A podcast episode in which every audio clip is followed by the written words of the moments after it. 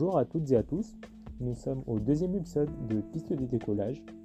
Aujourd'hui, nous allons voir comment réaliser un bon CV afin de postuler à un stage, un entretien ou encore une alternance.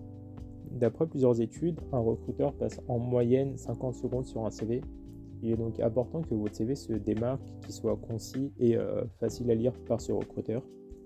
Je vais essayer de vous donner quelques conseils et des règles pour euh, réaliser un bon CV à travers 5 points, que ce soit le format, le visuel, les différentes rubriques que vous pouvez mettre sur votre CV, l'adaptabilité de votre CV et enfin quelques petits plus pour vous démarquer des autres.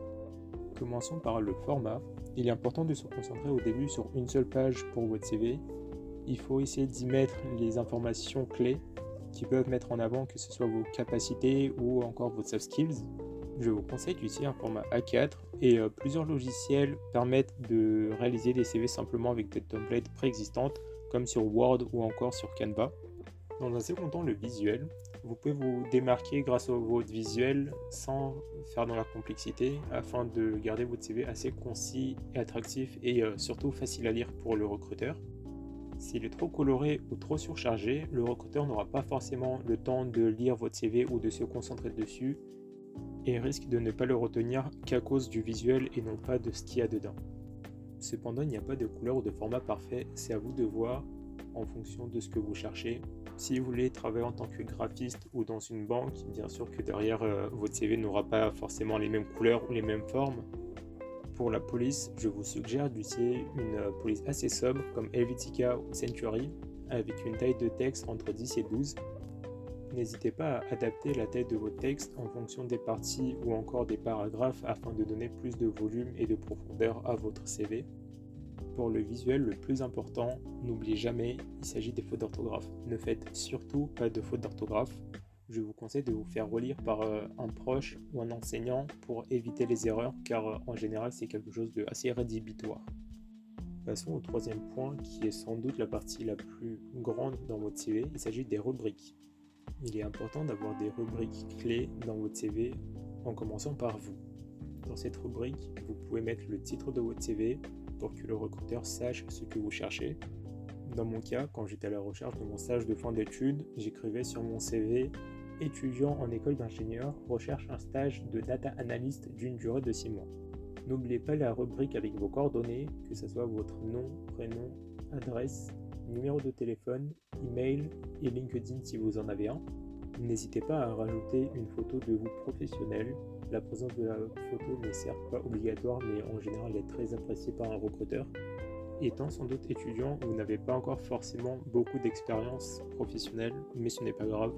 Dans ce cas, vous pouvez plus accentuer la partie formation.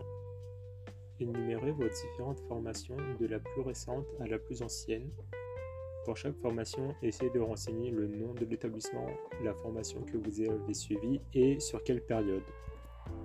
N'hésitez pas à rajouter des informations clés sur vos formations si vous en avez, comme une mention par exemple. Je ne vous conseille pas de rajouter les informations sur votre collège ou encore sur votre école primaire car cela n'est pas vraiment pertinent. Passons maintenant à la rubrique de vos expériences professionnelles. Il faut bien la soigner car c'est une des plus importantes et sans doute des plus difficiles à écrire.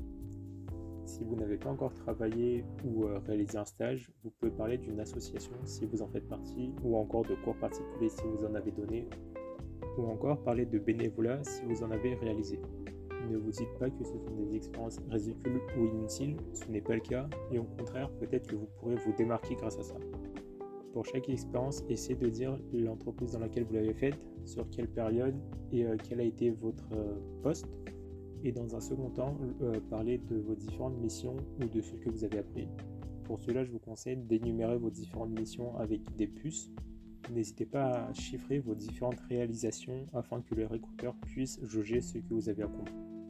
Il nous reste une dernière rubrique à avoir, il s'agit des compétences et des centres d'intérêt. Vos compétences sont importantes car c'est grâce à elles qu'un recruteur peut vous choisir.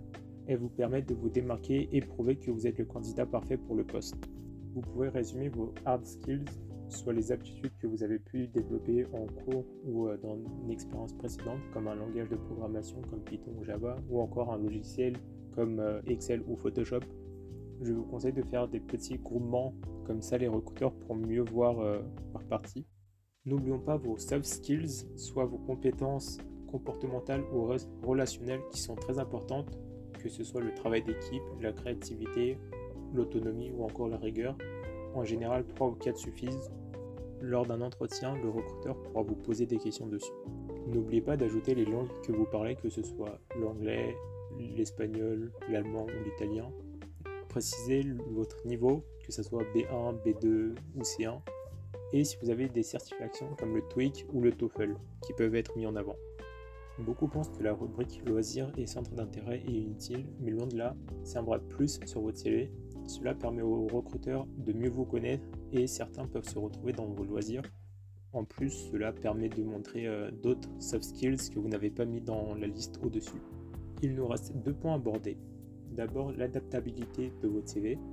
Il est important que vous adaptiez votre CV en fonction du poste pour lequel vous postulez, en fonction de si vous cherchez un stage dans une grande entreprise ou un job étudiant dans, un restaurant, ce n'est pas les mêmes choses qui sont regardées ou recherchées par l'employeur.